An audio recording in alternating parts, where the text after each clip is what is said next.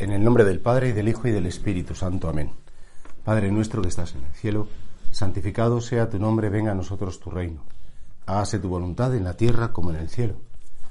Danos hoy nuestro pan de cada día y perdona nuestras ofensas, como también nosotros perdonamos a los que nos ofenden. No nos dejes caer en la tentación y líbranos del mal. Amén. Al decir que creo en la vida eterna, Evidentemente, si Dios nos ha dado una vida eterna, no es para estar eternamente fastidiados. Y por tanto, es siempre lo normal que identifiquemos la vida eterna con el cielo. La palabra cielo puede parecer una palabra como muy infantil. Y de hecho, lo decía en otra meditación, en el idioma castellano, pues cuando hablamos de cielo, eh, no distinguimos muy bien, es la misma palabra para designar lo que es el firmamento, que la que es el modo de vivir de la eterna bienaventuranza. En inglés no, hay dos palabras diferentes y en otros idiomas también. Y por tanto, en esta meditación, ya de las últimas del credo, el cielo. Creo en el cielo. Creo en la vida eterna y no en una vida eterna de purgatorio, de infierno, de sufrimiento, sino que en una vida eterna de plenitud, porque también la razón por la cual Cristo vino al mundo es precisamente para que abrirnos las puertas del reino de los cielos, para que todos ingresáramos en ese reino que Él ha conquistado para nosotros y que instituyó. Instituyó muriendo en la cruz, resucitando y sentándose a la derecha del Padre. Pero claro, ¿qué dice el Catecismo de la Iglesia Católica respecto al cielo? Bien, pues dice lo siguiente. El cielo es, en primer lugar, una participación en la naturaleza divina. Es decir, la corriente interna de amor que existe en Dios.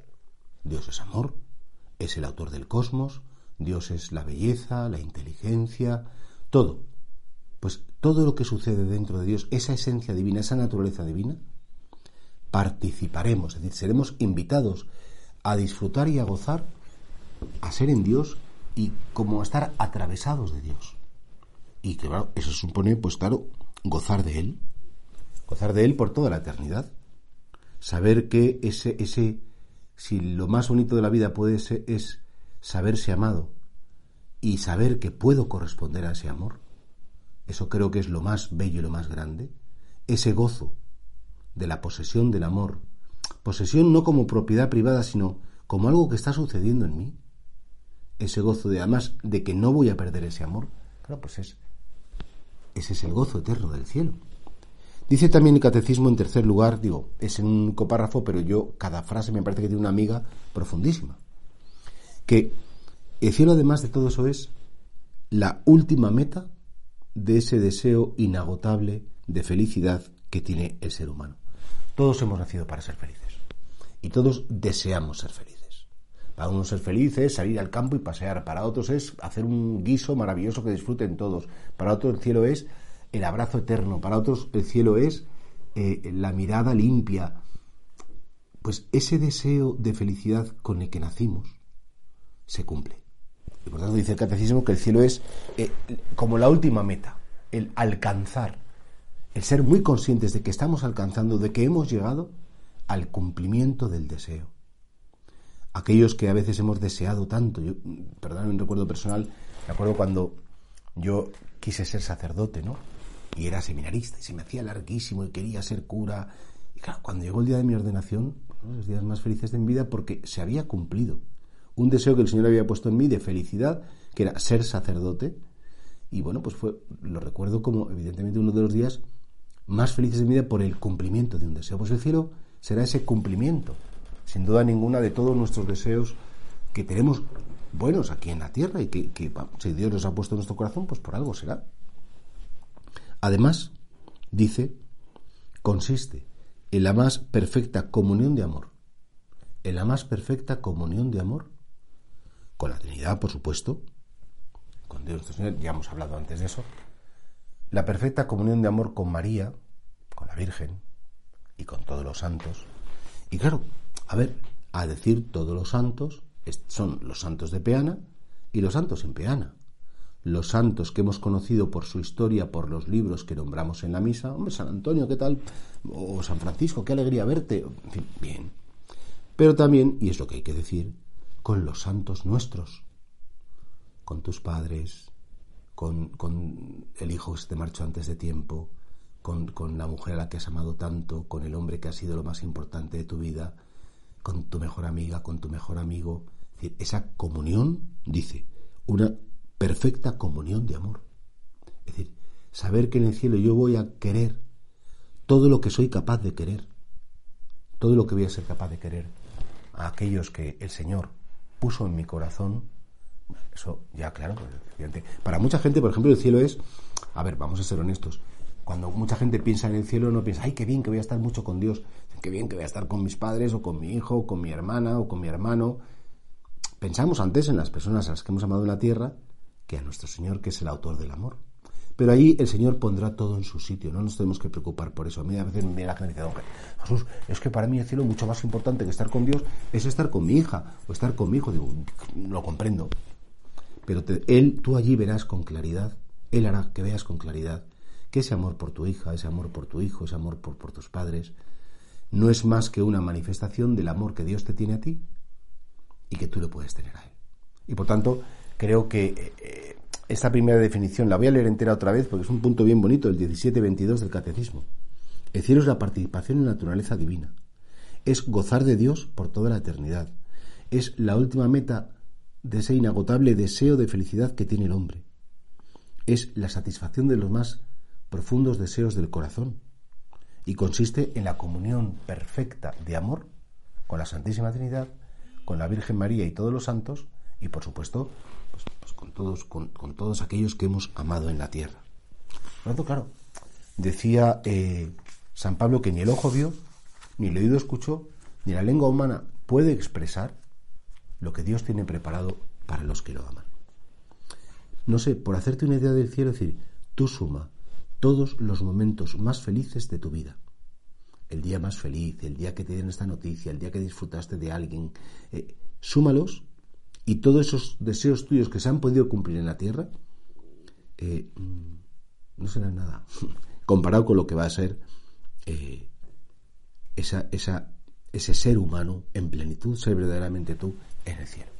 Claro, a veces como, como no hay palabras, porque claro, es una dimensión que está muy por encima de este cosmos, de esta creación. Es verdad que esta creación nos da nuestra identidad y desde esta creación podemos expresarnos con las palabras, pero a veces del cielo sabemos más, también en Sagrada Escritura se nos habla del cielo más como lo que no es que como lo que es. Por ejemplo, en el cielo no va a haber sufrimiento, en el cielo no va a haber más hambre, ni más necesidades corporales, ni cansancio. En el cielo no va a haber injusticias, eh, eh, eh, no va a haber un dolor o un sufrimiento, una angustia, todo lo contrario. Y por tanto, el cielo es aquello que rebasa todos nuestros deseos. Es una, aquí mm, se habla de una, una actividad sin cansancio, un, un, descanso sin aburrimiento. Ahora que estamos en ese confinamiento todavía, que la gente dice, me estoy descansando mucho, pero me estoy aburriendo como una ostra. Es decir, pues ese descansar sin aburrirme, ese conocer, conocer sin velos ya, sin, sin límites, de saber poder conocer la verdad de todas las cosas, la verdad sobre mi identidad, la verdad sobre la persona a la que amo, la verdad sobre la historia, la verdad sobre el cosmos, la verdad sobre Dios. Ese es, en el cielo Dios nos dará una grandeza que no nos dará pie a ser nada vanidosos, todo lo contrario. Sabremos amar sin poseer en exclusiva al amado. No es mío el amado. Forma parte de mí, y, será pues cada uno en su nivel pues lo más importante de mí, pero sin posesión. Es una posesión eh, eh, como egoístona. El cielo será un perdón sin memoria. Habremos perdonado y nos habremos olvidado de todo el daño que nos han hecho y cuando veamos a la persona que nos hizo daño, si es que está, que esperemos que esté, evidentemente. Como me encuentren en el cielo a fulanito, es que no lo quiero ni ver. Me decía una vez una señora, y yo en el cielo tengo que saludar a esta persona y digo, no te preocupes, ya Dios hará y ya veremos si, le tienes que saludar o no, ¿no? Es la gratitud sin dependencia, es la amistad sin tener celos de que te quieran a ti más o menos, es ese saber acompañar sin estorbar. Entonces, es que empezamos a hablar del cielo y dices, pues ¿cómo me apetece? Pues claro, hemos, hemos sido hechos para el cielo, la razón de nuestra existencia es la gloria de Dios Y la gloria de Dios no es ni más ni menos que la plenitud de la vida de los hombres. Y por tanto, hemos nacido para el cielo, hemos sido creados para el cielo, nuestro destino es el cielo, y muy tontos nos tenemos que poner. Ayer hablábamos del infierno, vaya rollo, pero en fin, había que hablar porque, porque es una realidad. Pero claro, ¿os dais cuenta cómo ahora todo el tema que es purgatorio, infierno, empequeñecen frente al plan de Dios? Que el plan de Dios es el cielo. El cielo como, como ese modo de existir, eh, que tú ya ahí echa la imaginación, pues sí, el paisaje más bonito que hayas visto en tu vida, la música más maravillosa que sacia tu alma de serenidad, la sonrisa más limpia de la persona que más amas. Eh, no sé, es que todo se queda corto si lo comparamos con lo que allí va a suceder y con lo que ya está sucediendo. Entonces, hay una serie de cuestiones, que se toma un artículo muy interesante, y que nos pueden ayudar a profundizar en esta verdad, porque creo en la vida eterna, creo en la resurrección de la carne y la vida eterna, y por tanto creo que, el cielo es para, para todos nosotros. En primer lugar, ¿por qué lo llamamos cielo? Hombre, evidentemente, fijaos, en toda la creación, el cielo, por un lado, es lo más inaccesible, lo que no está en mis manos, donde yo no puedo alcanzar, por mucho que hagan cohetes y, bueno, que lo de ir a la luna es una cosa como muy del siglo XX, ¿no? Pero el cielo es, y sobre todo, tiene dos cualidades el cielo, que es el cielo como firmamento, ¿eh?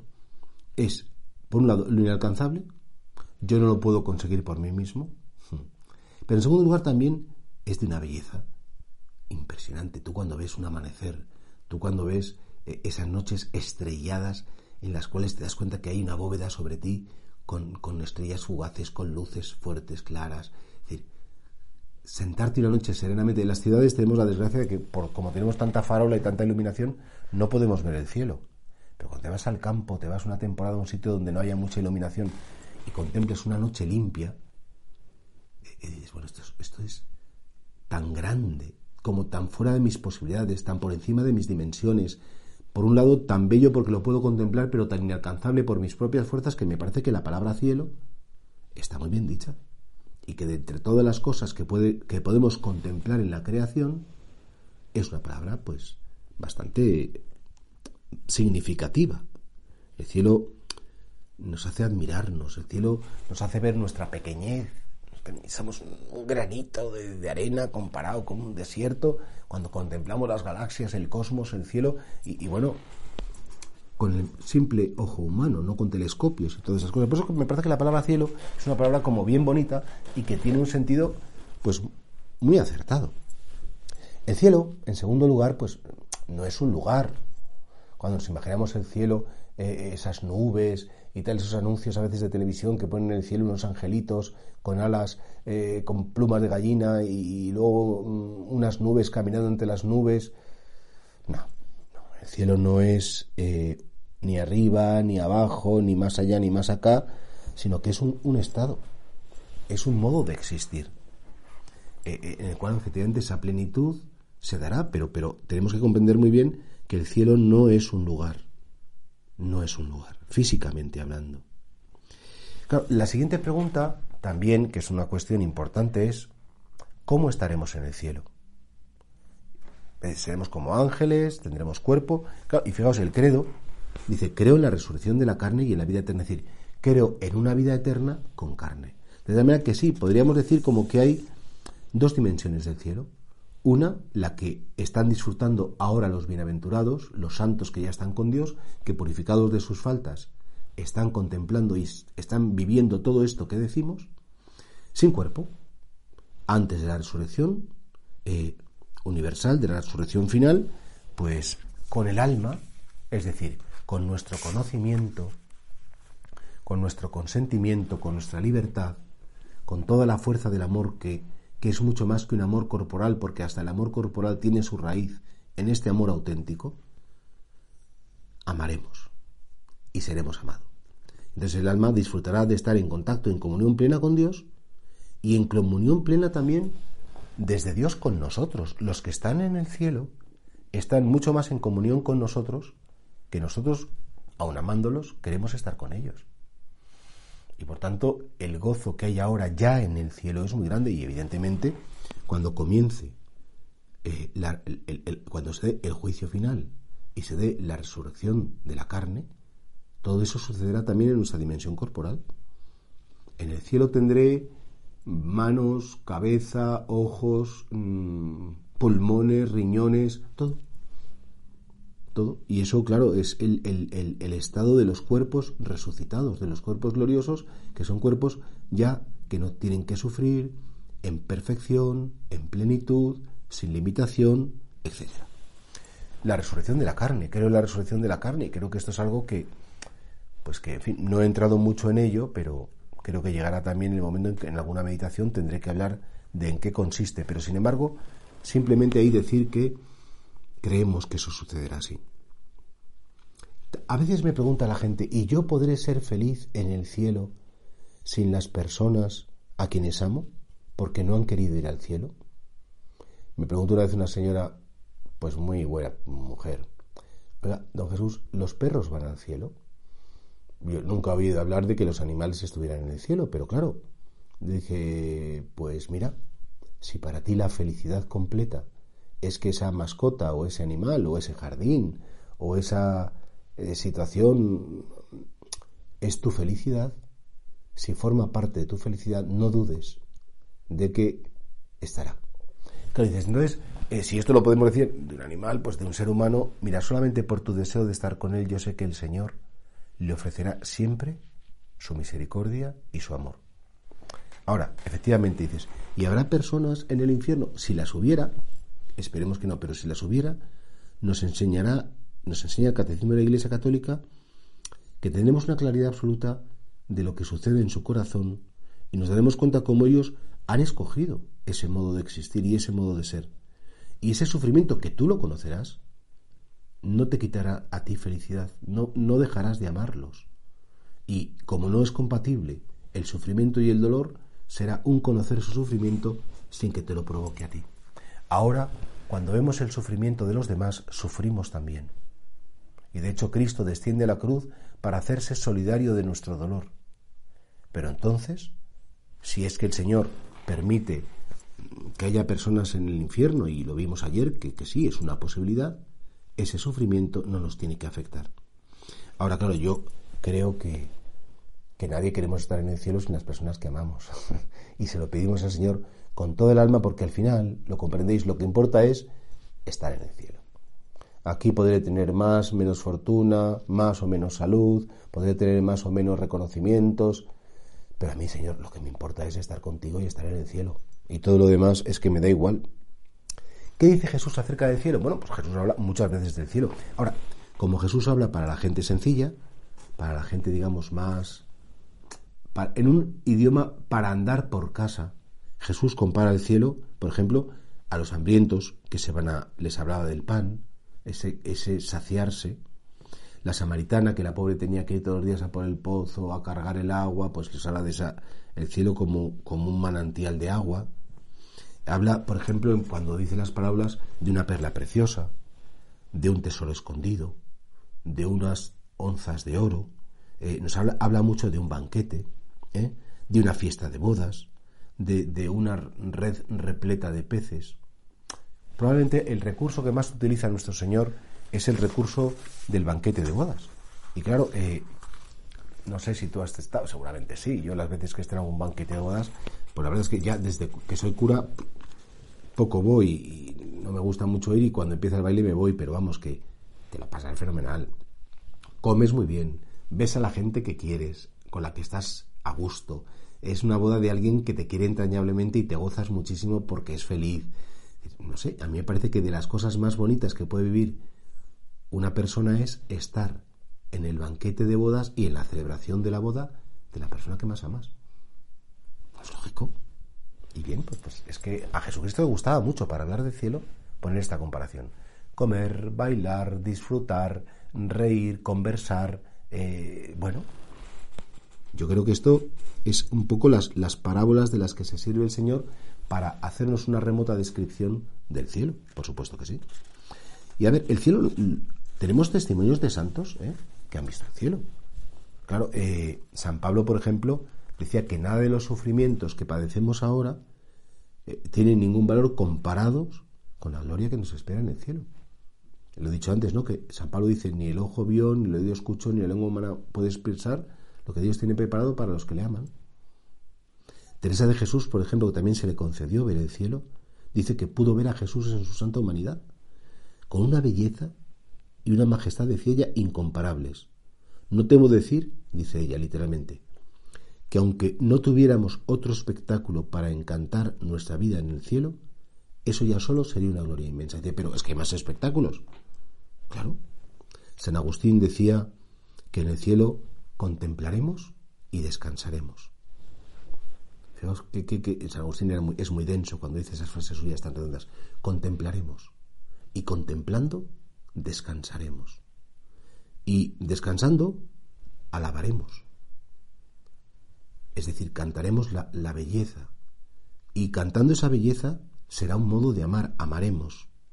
Y amando, contemplaremos. Y volveremos a un contemplar, descansar, alabar y amar. Y dices, ojo, esto es como un cuento de niños. Pues, pues es mucho más que un cuento de niños. Los niños tienen una intuición para la verdad impresionante. Los niños entienden lo del cielo fenomenal. San Juan de la Cruz, San Francisco de Asís. Es decir, muchos son los santos que, que han tenido la posibilidad, pues por una revelación especial de Dios, de contemplar, de asomarse, de saber y de experimentar de algún modo en el tiempo lo que va a suceder en la eternidad. Entonces, claro, dices, bueno, pues muy bien, yo, eh, qué contento estoy, pues entonces yo, yo lo que quiero es ir al cielo. ¿Y qué tengo que hacer? Bueno, a ver, en principio nada. ¿Qué hay que hacer, maestro? ¿Qué, hace, qué haré para alcanzar la vida eterna? Le pregunta un, un joven que había cumplido los mandamientos, que se consideraba el chico muy bueno, era muy rico y no quería dejar sus cosas. Maestro bueno, se pone de rodillas delante de él ¿Qué tengo que hacer para, para ir al cielo, para alcanzar la vida eterna? Jesús al principio no, cumple los mandamientos. es que eso ya lo he hecho y no me parece suficiente. Y dice que Jesús lo amó con la mirada. Es decir, este chico que quería ir al cielo, Jesús le amó porque es que querer ir al cielo es como, como lo que todo ser humano tendría que desear. Yo cuando veo a esa gente que, es retorcida, complicada, que hace daño, que dices, bueno, pero tú quieres ir al cielo. Pero tú no te das cuenta que todo esto te está bloqueando el camino del cielo. Que ser así, de algún modo, no es compatible con, estar en el cielo y en la vida eterna. Por eso Jesús, cuando habla de maestros, serán muchos los que se salvarán, Jesús no dice ni muchos ni pocos, claro, él no tenía que decir nada, sino dice, bueno, esforzaos en entrar por la puerta estrecha, porque ancho es el camino de la perdición. También habla de, que que quiera ser mi discípulo, pues que tome su cruz, que me siga, le dice a este hombre, pues vende lo que tiene, dáselo a los pobres, sígueme, que no deja atrás a su padre y a su madre, no es digno de mí. Como diciendo, vamos a ver, el cielo es un don. El cielo no es algo que yo conquisto por mis obras. Yo no puedo ser mi propio salvador ni me puedo dar el cielo a mí mismo. Comprendo que está tan por encima de mis posibilidades que cómo voy a ser yo mi propio salvador. El cielo es un regalo inmerecido que Dios nos ha dado porque al llamarnos a la existencia, nos llama al cielo. Hoy en día la gente dice, no, no, ya está en el cielo. Está en el cielo porque, claro, se lo merece. bueno, nadie nos merecemos el cielo. El cielo, repito, es un don que Dios nos quiere dar. Y por tanto, ¿qué hay que hacer para realmente eh, llegar a la vida eterna? Pues mira, para llegar a la vida eterna lo que hay que hacer es primero desearla mucho. Empezar por desearla y no despreciarla, ni rechazarla, ni vivir al margen de la vida eterna. En segundo lugar, como la esencia de la vida eterna es el amor y es la verdad, es ese conocimiento que provoca la verdad, vivir en la verdad, vivir en el amor. Y por tanto, que tu opción fundamental, que tu decisión más profunda de todas las decisiones que tomas es que tú tienes una vida para dejarte amar por Dios y para saber amar a los demás. Ese es el requisito. Y por tanto, el cielo no se alcanza. El cielo se acoge. El cielo no se gana. El cielo se recibe. Y el cielo no se conquista, el cielo se desea y como un mendigo se suplica ser llevados allí. No por nuestros méritos, sino por los, el único que tiene los méritos suficientes para llevarnos al cielo, que es Jesucristo, por los méritos de Jesucristo. Y por eso creo que, de algún modo, ¿yo cómo sé subir al cielo? Te lo digo muy fácil. Tú estás viviendo en gracia, buscas al Señor, tú tienes un deseo de Él constante, aunque se te olvide a veces, y aunque tengas tus debilidades y tus pecados y tus rayaduras, tus vanidades, tus perezas, tus lujurias, tus envidias, tus iras, pero cuando eso te pasa, dices, ay, qué tonto soy, te arrepientes dices, Señor, claro, si yo lo que quiero es ir al cielo. Cuando tú estás y vives en comunión con Dios y en la gracia de Dios, la gracia ya es un anticipo del cielo. Vivir en gracia es como tener la semilla. No sé, imagínate, tú tienes, te dan una, una castaña. Bueno, pues tú te dan una castaña y sabes que la castaña, si tú la tienes contigo, sembrada, dará lugar a un árbol frondoso que es ese, ese gran castaño que te da sombra, que te da vida, que tiene frutos. Bueno, pues quien tiene la semilla tiene el árbol. Y por tanto, si tú ya vives en la gracia de Dios, eh, buscas la gracia de Dios, acoges la gracia de Dios, bueno, pues, pues sabes que lo tienes contigo. De hecho, la Eucaristía es una prenda de, la gloria futura. El que tiene la Eucaristía, el que vive la Eucaristía, sabe que el cielo ha empezado ya en él. Es como si tienes el ticket para entrar, dices, oye, tengo el ticket, ah, pues muy bien, no tienes el ticket, no lo pierdas, no desprecies la gracia, no desprecies los sacramentos, no desprecies el amor de Dios.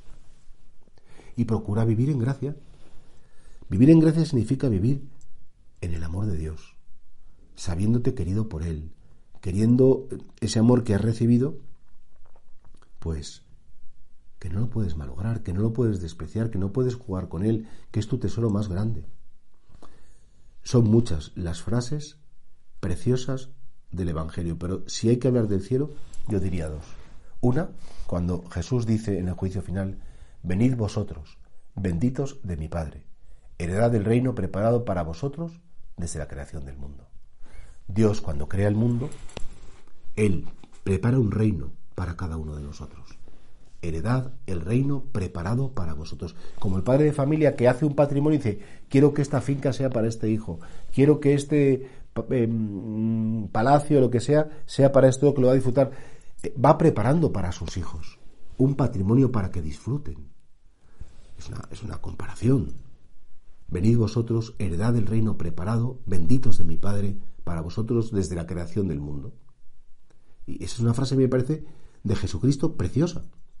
Y luego hay una frase a mí también que personalmente me conmueve tanto, la hemos comentado alguna vez, cuando Jesús en la última cena, antes de despedirse de sus discípulos, les dice, vamos, no les dice a ellos, perdón, orando dice, Padre, este es mi deseo, que los que me confiaste estén conmigo donde yo estoy y contemplen mi gloria, como diciendo, Padre, mi felicidad es que estén conmigo, que te contemplen, esa la razón de ser de Jesucristo, la máxima felicidad de Jesucristo en su naturaleza humana, siendo persona divina, es que estemos en el cielo con Él.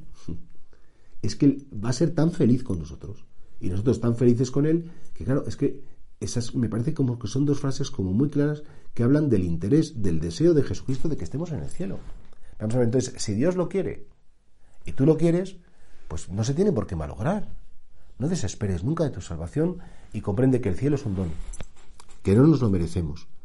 Pero creo que, que si aquí en la tierra, pues eso, hacemos oración, huimos de las ocasiones del pecado, si nos pecamos, pues pedimos perdón y nos equivocamos, si realmente frecuentamos los sacramentos, tratamos a la Virgen, eh, vivimos en clave de amor, el cielo es nuestra meta y nuestro destino. Tenemos ya ese ticket, tenemos ya esa semilla, esa castaña para plantarle al decir, y eso se nos va a dar.